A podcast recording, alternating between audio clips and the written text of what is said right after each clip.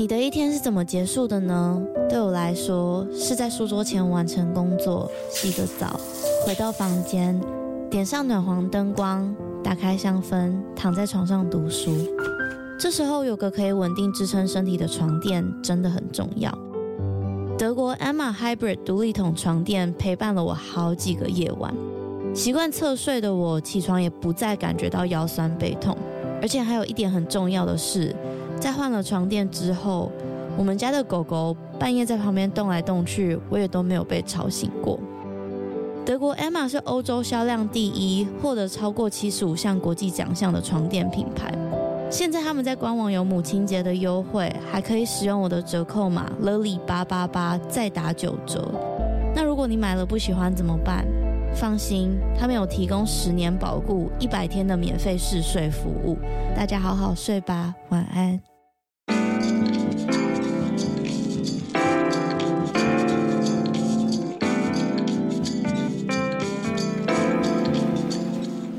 Hello，欢迎收听《他说犯罪》，我是 Lily。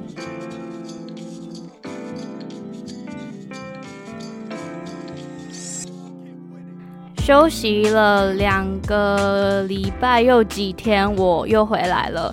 原本上一集是在结束的时候跟大家讲说，上上礼拜不会更新嘛。那突然又暂停更新了一个礼拜，是因为我上礼拜去打了疫苗。我相信应该蛮多人都在那个时间打疫苗的，然后副作用的确是让我真的完全没有办法再录一集新的，所以就是这礼拜就补给大家啦。那也提晚有这词吗？就是晚一点祝大家中秋节快乐。今天这一集的主题呢，略显沉重。今天这一集的内容会提到网络霸凌还有自杀相关的议题。那当然，本集的内容也会让大家感到伤心甚至难过。当然，也必须要在事前先讲一下免责声明。今天这一集会提到青少年的网络使用安全、跟网络交友安全，还有自杀相关的议题。那讲到这边，可能你有类似相关经验的人的听众的话，可能今天这一集会引发一些些创伤。请在自己判断适不适合收听。那另外，今天会提到几个自我伤害的方法以及行为，请不要学习。本节目呢，也不鼓励自我伤害。那我也知道有一些我的听众，有一些家长会跟小朋友一起收听我的节目。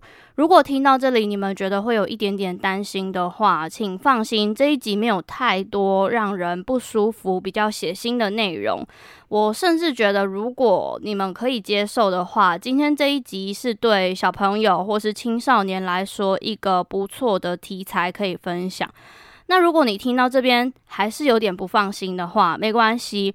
建议你可以自己先收听一遍。那如果你真的觉得没有问题的话，再分享给你的小朋友们。首先呢，我想大家应该都知道，现在网络是无远弗届的。透过网络，你可以接触到很多不同国家的人啊。这些人他可能说着不同的语言的，甚至是生长在不同文化的人。而且，其实你们现在也是透过网络在听我的 podcast。那我相信大家应该也多少在网络上看过一些比较没有那么理性的发言，不论是匿名爆料啊，或是无理的谩骂啊，或是肉搜、公审等等的行为。那我也希望大家今天听完这一集之后，我们都可以去学习体谅别人，并且学习要怎么样友善的好好对待别人，或是在希望大家可以在付诸行动之前稍微留意，并且思考会不会让其他人受伤，不论是在网络上的留言，或是直接面对面对于他人的评论。那今天这一集要跟大家分享一起发生在二零一二年加拿大地区的青少年网络霸凌事件。在这起事件发生过后，改善了每一个家长甚至是国家对于青少年使用网络的安全问题，也另外揭开了隐藏在网络上聊天室里面专门欺骗并诱拐恐吓青少年的黑暗组织。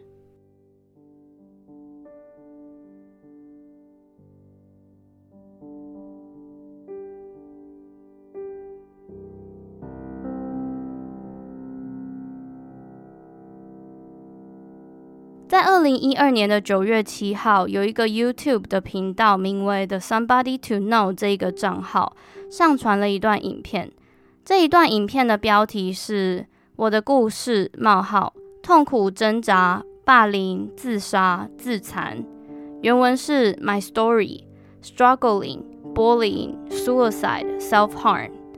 另外，这一支影片的简介有针对这几点写得更详细。简介里面写着：“I'm struggling to stay in this world。”我很挣扎，到底要不要留在这个世界上。Because everything just touches me so deeply，因为所有的事情都深深的触动着我。I'm not doing this for attention，我不是要为了引起大家的注意。I'm doing this to be an inspiration and to show that I can be strong。我做这件事情是为了证明我可以坚强，可以鼓舞人心。 I did things to myself to make pain go away, because I'd rather hurt myself than someone else. 我做这些事情是为了减轻我的痛苦，我也宁愿受伤的人是我，而不是别人。Haters are haters, but please don't hate. 酸民永远都是酸民，但请不要有仇恨。Although I'm sure I'll get them, I hope I can show you guys that everyone has a story, and everyone's future will be bright one day. You just gotta pull through. I'm still here, aren't I? 最后署名 Amanda Todd。压着日期，二零一二。翻译是：尽管我确定我还是会收到来自酸民的仇恨，但我也想告诉大家，每个人都有故事，而且你只要撑下去，大家的未来都是有希望的。我现在还在这里，不是吗？说完简介，我们就来讲一下影片的内容。这一段影片有八分钟五十五秒，整段影片的画面是黑白色的。那在这接近九分钟的影片内，从头到尾都只有一位少女，她不发一语的拿着好几张写满字的手写卡，大约每五秒就切换一次。这位少女利用这一些字卡写出了她的故事。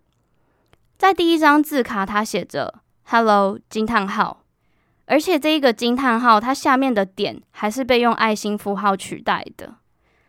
接着第二张字卡，他写着。我决定要跟你们说一个关于我的一个永远都不会结束的故事。在这一段故事中，Amanda 分享了她在成长过程中曾经做过的一个小失误，但是这一个小失误渐渐变得强大，渐渐变得茁壮，最后将她整个人吞没。她说，在二零零九年到二零一零年，她七年级的时候，他搬去和他父亲一起同居。在那一段时间，他常常在网络上跟陌生人聊天，他也常常开着视讯镜头交朋友。这一些人都说他长得很漂亮、很完美。于是，在习惯网络交友的一年过后，某一天晚上，他犯下了一个小错误。他在某一些人怂恿之下，他对着镜头把衣服掀起来，露出他的胸部。接着过没多久，他在 Facebook 上面收到了陌生人的勒索讯息。这个传讯息给他的对象，他不认识，他也没见过。但是这个陌生人知道 Amanda 所有的资讯，他的地址、他就读的学校、他朋友、他家人的名字，甚至最后他的照片还是被公布在网络上了。接着，在二零一零年圣诞节的连假凌晨四点，突然有人敲了 Amanda 家的门。来敲门的人是警察。警察因为 Amanda 的照片被公开在很多网站上，所以担心 Amanda 的安全，追踪到了她的位置，进而展开调查。但是在那之后，Amanda 的状况并没有因为警方的协助好转，她对这件事情感到恶心，甚至开始非常焦虑、紧张、忧郁。接着，她就搬家了。在搬家过后，他的焦虑症状变得越来越严重，也开始依赖起药物和酒精。但至少他离开了原本的交友圈，搬了新家，去了新的学校。但是这个人没有就这样子放弃。大约在一年过后，有一个个人档案写着和 Amanda 上了同一所高中的 Facebook 使用者 Tyler Boo，他尽可能加了 Amanda 新的学校这一所高中所有的学生。但是在这之后，Tyler Boo 就把自己的个人照片换成了 Amanda 的裸照。当然，这个举动也让 Amanda 失去了很多朋友，让这一件事情在新学校再一次燃烧。Amanda 在影片中里面写着：“我每晚都在哭泣，大家开始对我品头论足，没有人喜欢我。”这张照片也被传播到很多很多地方，他也无从把这些照片都删除。所以 Amanda 又再一次掉入了谷底，他也因此开始自我伤害，在学校被冷落，于是他又转学了。再一次换到新环境的 Amanda 认为没有一件事情是比被冷落还要糟糕的，所以他也打起精神，决定重新开始。紧接着，在转学一个月过后，Amanda 开始和一位主动联络他的旧朋友聊天，他们来来回回传讯息，聊了一段时间，这个男生就开始向 Amanda 告白，而且他也邀请 Amanda 在周末的时候去找他。最后，Amanda 也去了。Amanda 在接受这位旧朋友的几次告白过后，她真的以为这个男生喜欢她。他们也在碰面那一天发生了性关系，但其实这个男生一直从头到尾都在误导 Amanda。这个男生是有女朋友的。在发生关系过后，Amanda 也很懊恼。但是在这件事情发生的一周过后，Amanda 收到了一封简讯。这一封简讯的内容写着。滚出我们学校！甚至这一位男生的女朋友也和他的其他朋友们在学校找到了 Amanda。他们甚至在 Amanda 的新同学面前恐吓他、斥责他，对他说：“你看，根本没有人喜欢你啊！”甚至有人会大喊说：“赶快揍他！”接着，Amanda 就被推倒在地上，被揍了好几拳。旁边旁观的人有一些人在嬉笑，有些人拿着手机在录影。那最后，他们就留下 Amanda 一个人倒在地板上离开了。Amanda 在影片里面写着，他当时觉得自己在世界上简直是个笑话。他虽然知道他做错了，他以为这个男生是真的喜欢她，但殊不知这个男生只想做爱。那最后，在这一起校园霸凌事件发生之后，老师来了。可是 Amanda 选择躲起来，一直到 Amanda 的爸爸到学校来带她回家。Amanda 在影片里面也有提到，到家之后她只想寻死，所以她喝了漂白水。当他的身体开始因为喝了漂白水之后不舒服，他也以为他真的要死了，但最后他就被救护车载走，送进医院治疗了。当 Amanda 接受治疗回到家以后，他打开了他最熟悉的电脑，他只看见脸书上的讯息，写着关于他的事情，写着他活该啊。哼，我真希望他死了。或是你能把你头发上的土洗掉吗？这里指的意思是，当 Amanda 被同学欺负的时候，被推到地板上的时候，头发上沾到的土能不能洗掉的意思，是有一点嘲讽他的意思。那这是 Amanda 的第三间学校了。在当时，他认为根本没有人在乎他。他又一贯的选择搬到新的城市，去新的学校，重新开始新的生活。所以这一次，Amanda 和妈妈搬到了另外一个城市。他也不打算对上一间学校的人提告，他只想让这一切赶快过去。殊不知，换到新环境的大约半年过后，Amanda 在脸书上又收到了漂白水或是清洁剂的照片。这一些人会在上传照片之后标记他，甚至会留言写说。你应该要尝试不同种类的漂白水啊！你这一次应该真的会死吧？希望他看到这一些照片之后，会选择不同种类的漂白水去自杀等等激烈的言论。那这时，影片已经到了最后一分钟，Amanda 写着：“我知道这一切都是我搞砸的，但是为什么对我穷追不舍？我明明已经主动离开了。”Amanda 也在影片里面写。我每天都在思考，为什么我还在这里？我每天都很伤心，我的焦虑已经无法控制了。这个夏天，我也从来没有出门过。我的人生一点起色都没有，我也不能去上学，不能交新的朋友。我常常自残，我很忧郁。我有在咨商，有服用抗焦虑药。虽然一个月前我还因为用药过量住院了两天。所以现在我到底还剩什么？我只剩我一个人，我紧紧的被困住了。I need somebody，我需要有人帮我。我的名字叫做 Amanda Todd。最后影片的七秒，他放上了几张照片，有 Amanda 手腕受伤、带有血迹的照片，有他手腕绑着绷带，绷带上面写着 Hope 希望的照片，或是没有绷带，但是手腕上写着 Stay Strong 保持坚强的照片。这支影片是来自于出生于一九九六年十一月二十七号，上传影片当时十五岁的 Amanda Todd。她住在加拿大 British Columbia 英属哥伦比亚省的高桂林港 Port Coquitlam 这个地区。那 Amanda 跟我一样，都是属于美国人口中说的 Gen Z Z 世代的人。这是在形容大约是一九九五年到二零一二年出生的这一群人。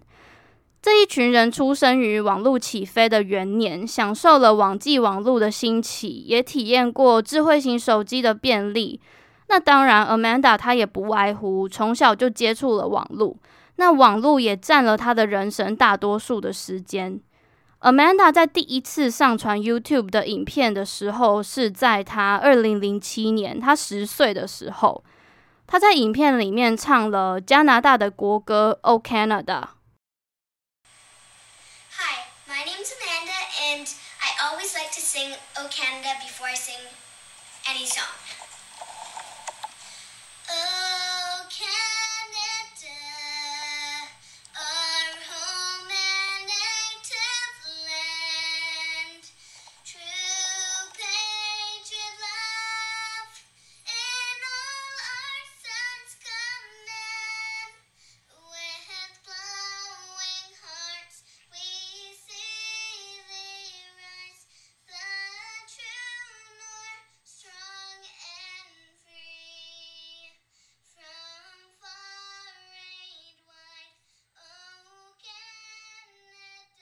这也是 Amanda 发现自己喜欢被关注的感觉，喜欢大家把目光放在她身上的感觉。渐渐的，Amanda 上传了更多更多的影片，她也透过影片增加了很多信心。一直到二零一零年，Amanda 的爸妈离婚也分居了。在她爸妈离婚过后，Amanda 和爸爸住在一起。那在这一段时间，Amanda 对于网络的依赖有更多了。他也开始使用视讯镜头，开始发现了一个叫做 Block TV 的线上直播网站。Amanda 对于网络的成瘾也在这一刻变得无法控制。那其实 Block TV 有一点点像是我们现在知道的各种直播平台，只是没有像现在这么精致。毕竟是要回到二零一二年，在当时网页的设计啊，或是视讯镜头的画质都没有像现在这么好。那在 Block TV 上面，你可以选择进入不同的房间，看你有兴趣的直播主题。你也会认识各个来自不同城市、不同国家的人。你也可以选择成为直播主，分享生活。那其实这个网站上面是有明文写着禁止各种色情行为，也会有管理员在平台上面做监控，甚至会针对不当发言、不当的直播内容去封锁用户。在留言区，他们也很明白的公告着：No nudity，不裸露；No sex，不从事性行为；No copyrighted materials，不能有侵犯版权的内容。那这个 Block TV，它在二零一三年被另外一个直播平台买下来，现在的名字叫做 YouNow，而且还有很多人在这个网站上继续做直播。那根据我查到的资料，Amanda 在 Block TV 上面的昵称叫做 Q T Lover，有一种呃可爱的感觉。而且本来啊就很喜欢被关注的他，又在这里找到了更多 attention，更多的目光。这也是 Amanda 失误的地方。Amanda 在二零一零年十二月初某一天，在聊天室上线人数大约有一百九十一个人的时候，他向镜头拉起了他的衣服，露出了他的胸部。在那之后，所有的事情也开始失控。就像他影片里面说的，他不断的被恐吓，换学校，被霸凌，不断的被恐吓，又换学校。那在我收集资料的过程中，我可以感觉得出来，Amanda 她是非常期待目光的。甚至有舆论是说这一些举动并不是第一次发生。那在整个过程中，警方也有协助调查，他们也有强力建议 Amanda 停止任何在网络上的行为，但是 Amanda 也没有放弃使用网络。也有一些证明可以感觉 Amanda 对于网络的使用是非常非常上瘾的。光他在不同的平台上面拥有的账号就接近十个，有一些平台还不只有一个账号。但其实 Amanda 的家人也不是没有禁止他使用网络、使用手机。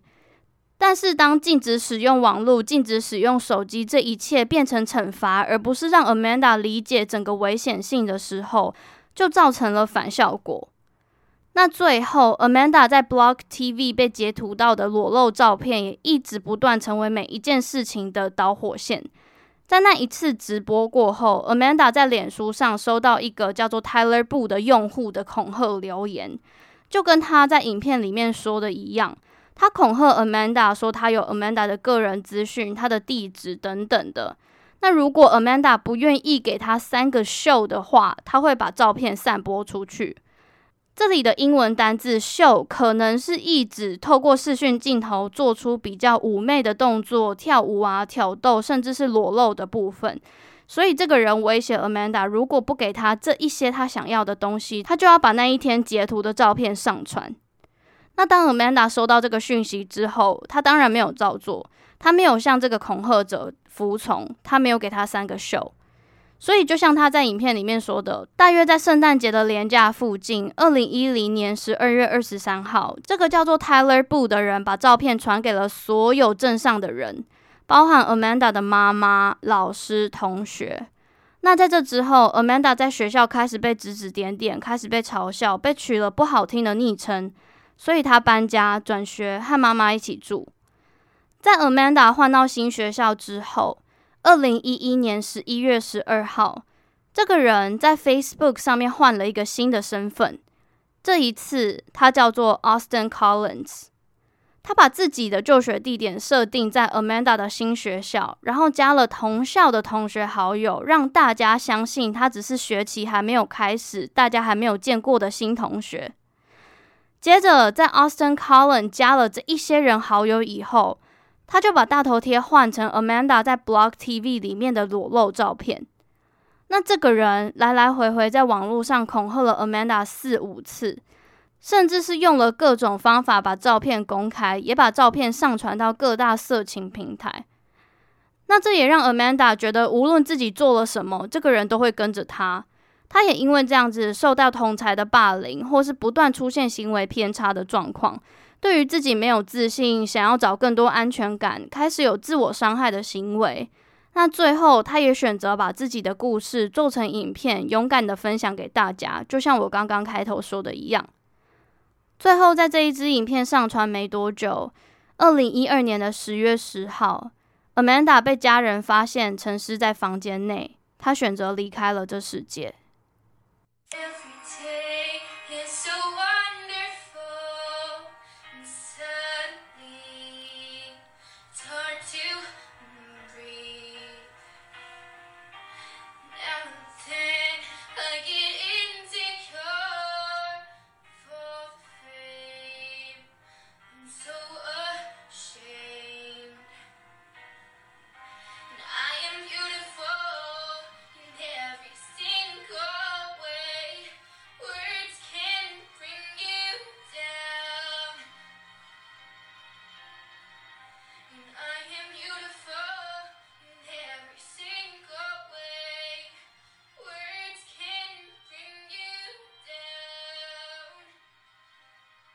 我想大家听到这里应该会很好奇，到底是谁这么无聊，会因为一张照片就穷追不舍，要搞砸别人的人生，甚至花了长达两三年的时间恐吓对方？那根据我查到的资料，其实他们是一个专门藏匿于类似 Amanda 在用的直播平台 Block TV。或是其他类似的直播平台，像是 Tiny Chat、for ChatStickam 这一种不易于管理的网站的组织或是用户。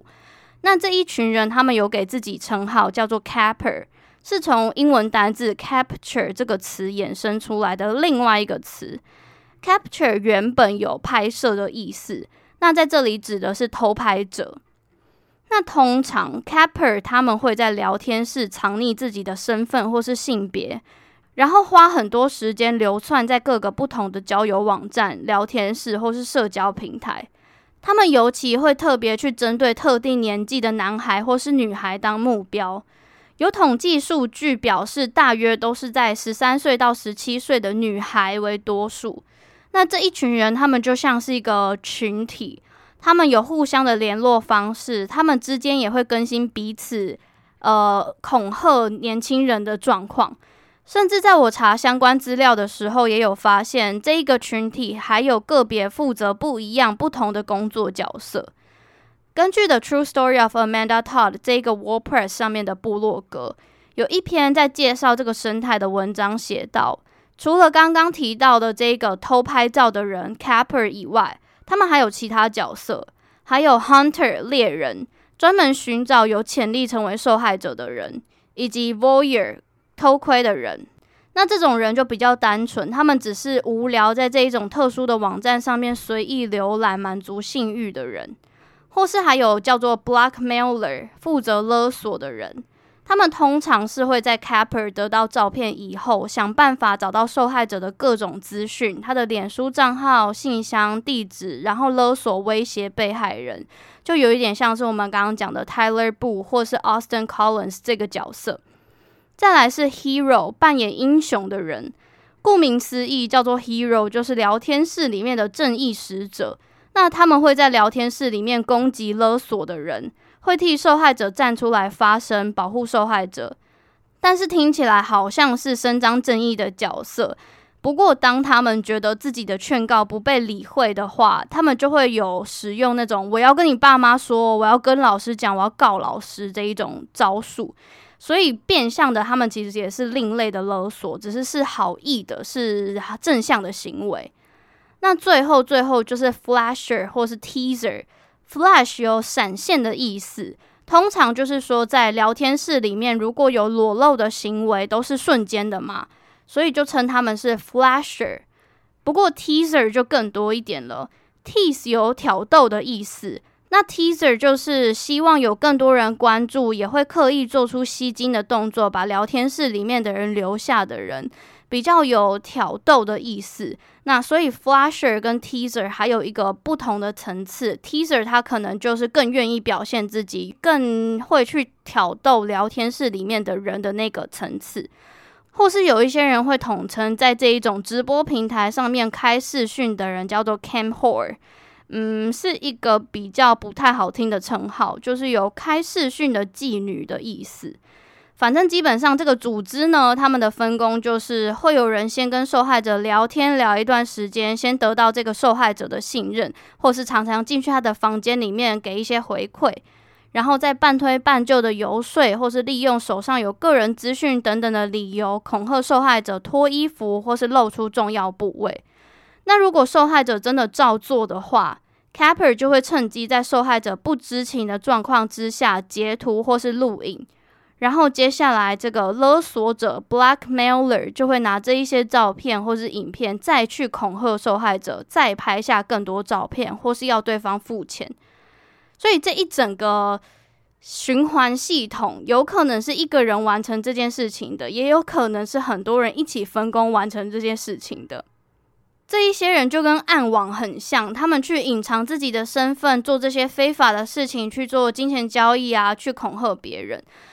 那让我想到台湾比较类似、比较频繁的这一种网络上的诈骗，或是网络上的恐吓，应该是那种各种广告推播的什么简单打工机会、现领日薪一万块这一种比较吸睛的文案。虽然我不太确定他们到底是做什么的，或是那种什么说自己是美国军人啊，然后你要汇钱给我，我就可以。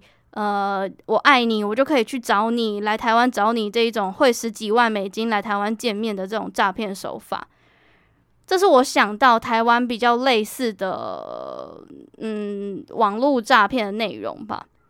而且根据加拿大统计啊，我刚刚讲的这个类似暗网的组织，他们无所不在。他们会在各种青少年使用的软体里面，无论是刚刚提到的好多的直播平台，或是像年轻人很爱用的 Snapchat、Instagram。他们会在这个地方躲着，然后简单用一个什么“你很漂亮啊，你很性感”这种称赞去得到受害者的注意，然后再邀他们进视讯平台里面进行一连串的标准作业程序，呃，骗他们露出自己的重要部位，然后恐吓他们等等的。所以怎么说？我觉得要怎么样安全的使用网络真的很重要。不论你是几岁，不论你是不是青少年，我觉得现在这种骗人的手法实在是太多，而且日新月异了。真的真的是要有一个呃很细心，或是你在诈骗，或是被骗，或是被骗之前有什么 protocol，有什么你可以立即反应的程序很重要。那在 Amanda 选择离开过后。加拿大的警察皇家骑警 RCMP 就马上指派了超过二十位的警察协助调查这一起案件，调查到底背后是谁在操纵这一切，是谁在骗这一些青少年少女做出网络上的这一些行为。那在二零一九年的四月，有一位住在美国、年纪大约三十岁的案件相关人 Michael Barrison，他就被判了有期徒刑五十五年。原因是因为他在二零一二年的一月到二零一四年的十一月之间，曾经参与过网络组织。那这个组织就像我刚刚讲的，会在网络上鼓励、诱惑、偷拍、恐吓、传播儿童色情的相关资讯。甚至 Michael Barrison 这个人，在这个组织解散过后，在他被逮捕之前，他还是一直持续的在网络上匿名的伤害青少年少女。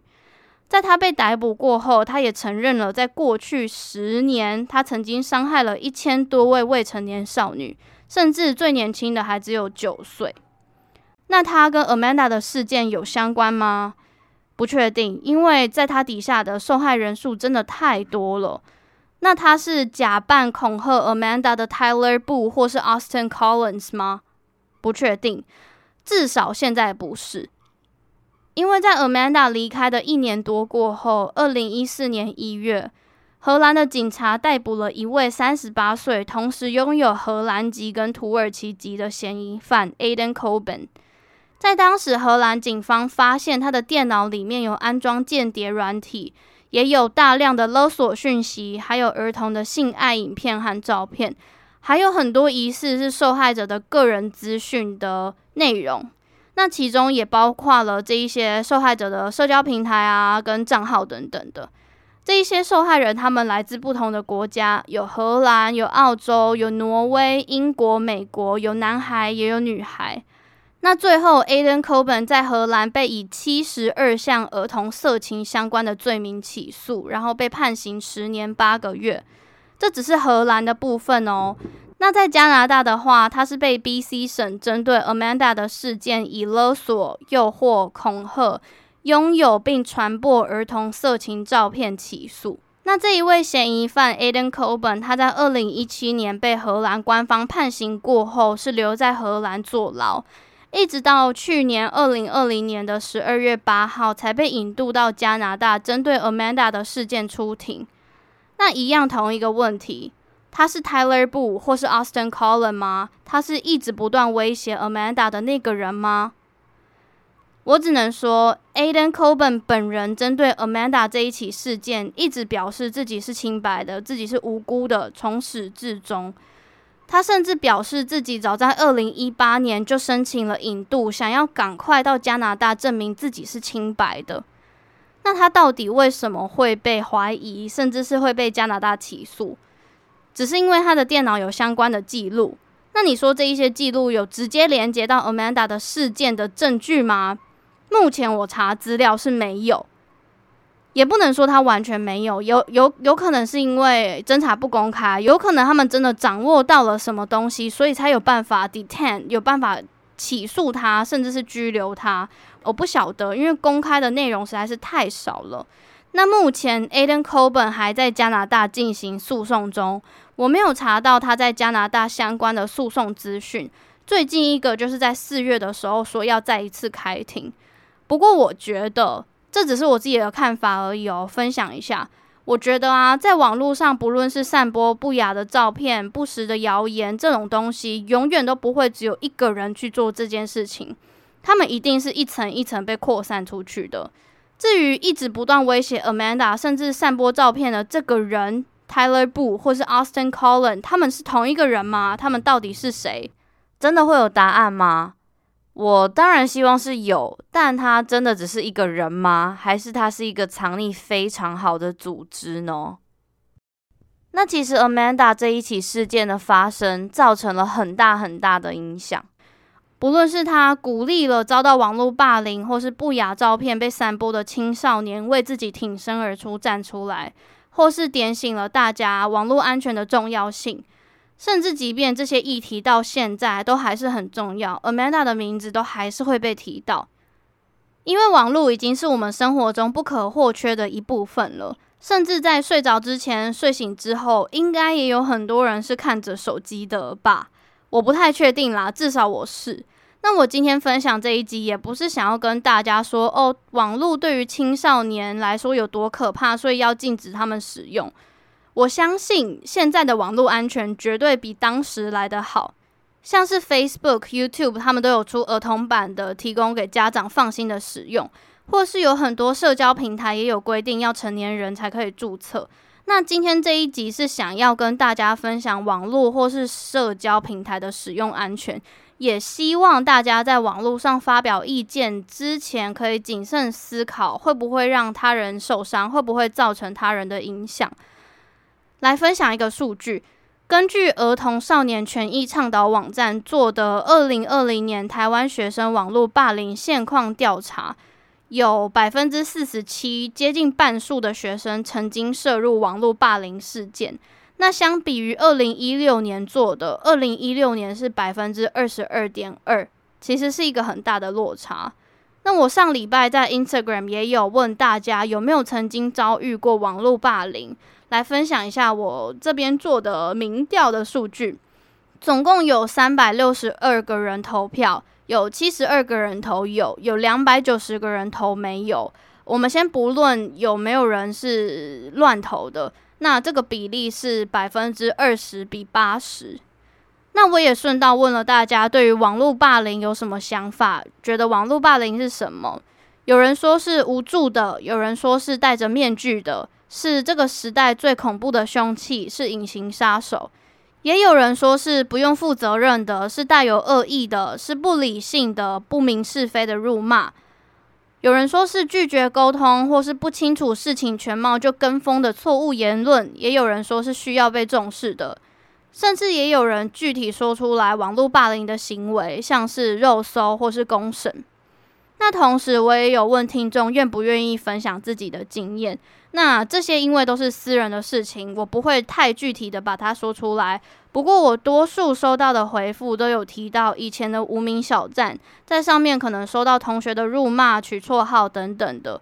那也有人反映说，当时也有跟师长、家人求救，但是被当作不懂事，所以只好一个人承担这一切。有一位听众，他有同意我分享他的经验。他说他在网络上投稿了自己的作品参加比赛，那这个比赛是投票制的，通常投票制的都有其他的参赛者的亲友团来投票嘛。那在那个比赛里面，他的作品下面就有被留言说什么不好看啊、很丑啊等等的戏谑的口气的留言。当时他看到自己很用心创作的作品被批评，觉得很难过。不过他也有说，在下面有一个人逆风留言了很多鼓励他的话，当下他觉得很感动，也很感谢他有照亮当时的他这个这个听众。那最后这个这个听众他分享了一句话，我自己也觉得很感同身受，就是他说每个人的心都是肉做的，多说一点好话，多给别人一点温暖，就能多照亮一个人的心。的确，我也是这样子想的。如果今天这些留负面的留言的人，他可以用别的方法给出合理的建议，可以建议怎么调整作品，会不会就没有那么伤人？但是可以达到同样的效果，还是他只是因为想批评而批评？其实过去台湾也有发生过很多悲伤，因为网络霸凌所以选择结束生命的人的事件。还是想要总归一句吧，希望大家都可以温暖的对待别人，然后在留言之前先思考一下。我记得这一句话我已经讲了蛮多次的，但是这真的是我想要传达的，希望你们都可以温暖的对待其他人。那最后想分享的是，在今天这一集上传没有多久过后的十月十号是世界心理健康日 （World Mental Health Day）。那很巧的是，这一天也是 Amanda 选择离开的日子。在这一天，有很多共同响应健康日的国家会举办相关的活动，让大家参与，呼吁大家注重心理的健康。那去年的话，是因为疫情，所以就改成国际的线上座谈会。今年的话，不太确定会用什么方法呈现。那今天这一集其实讲到了网络的使用安全，我也想要分享一个刚好在录这一集录音之前发生的事情，是亲身发生在我身上的事情。不是我接受，不是我接受到暴力，可以大家可以放心。但是，呃，也跟儿童的网络安全也有相关。我不太确定大家有没有听过 Elsa Gate 爱莎门事件。反正它是泛指有一些看起来属于儿童友善的影片，然后里面也会出现儿童喜欢的角色，佩佩猪啊、Elsa 啊，或是一些呃颜色很缤纷的一些物件。那事实上，里面就是很多跟暴力或是性爱相关的影片。之所以叫做 Elsa Gate 的原因，是因为几几年前《冰雪奇缘》很红嘛。那这些影片多数的主角都会是以 Elsa 来当主角，这样子才可以吸引到小孩点进去看。那今天我不会针对 Elsa Gate 讲太多，只是那一天我去我姐的朋友家，然后。当场大概有三个年纪大约大班到一年级的小孩子在看 YouTube 影片，那他们就是疯狂的随便乱按，随便好看的就随便乱看。结果我发现他们在看的影片是 Elsa Gate，反正影片的内容就是有一台类似像绞肉机的磨碎机。然后他们在看这个影片里面，这个磨碎机它在搅烂各种颜色很鲜艳的果冻，反正就是一团烂烂的东西。然后这些果冻的形状可能是玻璃装的可乐瓶的样子。那接下来下一个画面就是钢铁人的玩具从头到脚被压爆，他是拿那种压力机器然后去破坏玩具。反正呃画面。如果你没有太敏感直觉的话，会觉得他就是在弄坏一个玩具。可是其实我觉得这些东西是潜移默化的让小孩子学习暴力的。反正呢，当下我就马上请我姐转掉，然后那一些小孩就是盯着看啊，然后就会哈哈哈哈，玩具坏掉了之类的。我觉得他们真的不懂，可是他们就是接收到了相关的讯息。嗯，我最后也有请我姐的，就是反正就是有有去转告他们的爸爸妈妈啦。反正这件事情刚好也是发生在录音之前，也想要趁机跟有小朋友的家长分享，也算是网络使用安全的一种吧。就是你们可以下载 YouTube Kids，就给小朋友看的 YouTube，它里面会有比较多的安全规范。或是如果你真的要去给小朋友看影片的话，你们可以注意小朋友平常在网络上都看什么样的影片。那如果是青少年的话，当然，一定就是要让他知道怎么保护自己，怎么在发生问题的时候去求助。因为禁止网络使用绝对不是一个好的方法。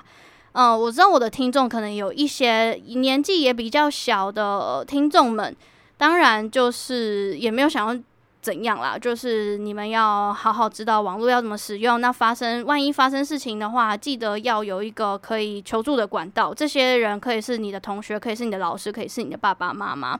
我不唠叨了，就讲到这边。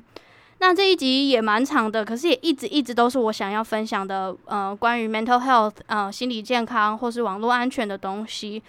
反正最后呢，我想要跟大家说，也是蛮跳痛的，就是大家应该有意识到，我这几次更新的状况都不是非常稳定，我自己也觉得有一点，觉得自己怎么会？有点失望吧，但是在调整了过后，我决定接下来的几集，接下来还会有四集，没有意外的话，然后我我会把它调整成每两周更新，等于说现在就会从周更变成双周更，那我也有更多的时间可以准备更好的内容，去收集更多的资料跟大家分享，呃。接下来下一季就是接下来或者第四季嘛，休息一阵子会再开始。那我会尽量保持周更的习惯，因为我自己会觉得周更也对我来说是一个承诺，所以我也会尽早的写，早一点写稿，在休息的时间，我也会自己在尽量保持工作跟呃做 podcast 的平衡。也先让你们知道，所以这一集听完之后，会是在下下礼拜一更新。好。那呃，也到最后的最后啦。最近没有什么太多自己的事情想要分享，其实就是工作很忙，但忙得很充实。我最近做了很多我自己觉得很想拍拍自己的肩膀，然后说你很棒棒的一些事情。至于什么事情，我觉得可能因为工作没有办法跟大家分享太多，但是我有因为这一些机会，跟一些我觉得平常没有工作的话，可能接触不太到的领域的人。见面，然后他们也很喜欢我准备的内容，大概就是一种自我认可跟别人认可的这一种感觉吧。好哟，这是我的近期更新。然后我有看那个我前阵子推荐的影集，嗯，Amazon 出的影集《Modern Love》摩登爱情的第二季了。我有如果有看到我现实动态的人。应该知道我不太推，就是可以看，但是不好看，跟第一季比起来，那有一些剧情就是很想要让人家吐槽。嗯，如果你们想看，还是可以看，但是就不要抱抱太大的期待。最后，我最近沉迷的一个东西，还有《换乘恋爱》，是韩国的综艺节目，非常之好看，我甚至是。嗯，就上礼拜不是打疫苗嘛，然后躺在床上，原本真的很不舒服，但是更新了一季，我就是还是硬把它看完，一集不是一季，我就是硬把它看完，那就真的很好看，也推荐大家，如果喜欢实境剧的话，尤其是如果你喜欢什么双层公寓啊，类似的这种的 Circle 实境剧的话，Too hard to Handle 欲罢不能的类似情境剧的话，可以推荐叫做换乘恋爱，成是承承载的承。好，最后的最后，如果你是在 KKBOX 收听这一集的话，我想要点一首歌送给你们。这一首歌是 DJ Marshmello 跟 Demi Lovato 合作的《OK Not to Be OK》。这一首歌它是在世界防自杀日发行的一首单曲。嗯，认识 Demi Lovato 的人应该知道，他是一个长期在和心理健康、还有同侪霸凌跟网络霸凌奋斗的艺人。那这一首歌的副歌 “OK not to be OK” 的意思就是，就算你陷入低潮也没有关系。呃，外面有垃圾车，我就把它录完吧。就是他的意思就是，就算你陷入低潮也没有关系，这个世界上绝对会有人了解你。这一首歌送给大家，然后就像这一首歌的歌词一样，这世界上绝对会有人了解你，即便是你到低潮到了不行也没有关系。但是记得一定要相信你自己，即便你不是在 KBox 听的话，我也会把这一首歌放在嗯资讯栏的连连接，你们可以听一下。那今天这一集就到这里，今天这集是有点沉重，也想要传达很多事情，希望你们一切都好。谢谢你们的收听，我是 Lily，我们下下周再见。I will see you guys on Monday，下下个 Monday，拜拜。